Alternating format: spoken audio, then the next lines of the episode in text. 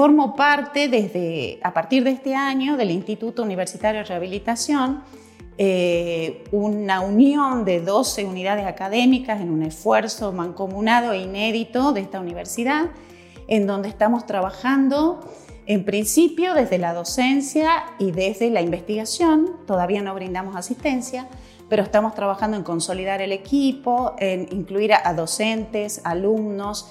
De hecho, se han realizado a la fecha em, cuatro jornadas con la participación de docentes y alumnos para eh, ir trabajando todo lo que se refiere a la temática de la rehabilitación en un contexto de atención centrada a la persona. Me permito reflexionar sobre lo que es la palabra rehabilitación.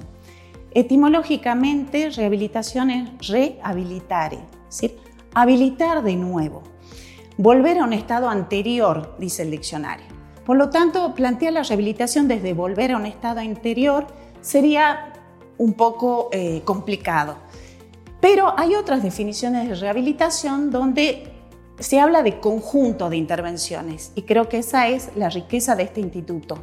Pensar que nadie por sí solo va a poder avanzar en la rehabilitación de un paciente, sino más bien en la acción conjunta. Esa es la particularidad de este instituto, así está pensado y por eso estamos trabajando fuertemente en fortalecer y consolidar las cuestiones del equipo. En cuanto a, mi área, a mi disciplina, que es la psicología, podemos pensar que eh, no se puede hacer una distinción entre lo físico y lo psicológico porque ambos impactan eh, entre sí. No se puede pensar que alguien que tuvo un trauma de cualquier tipo, médico, un, ACV, un accidente, etcétera, y ha quedado limitado en sus posibilidades, eso no vaya a tener una repercusión en lo psicológico y viceversa.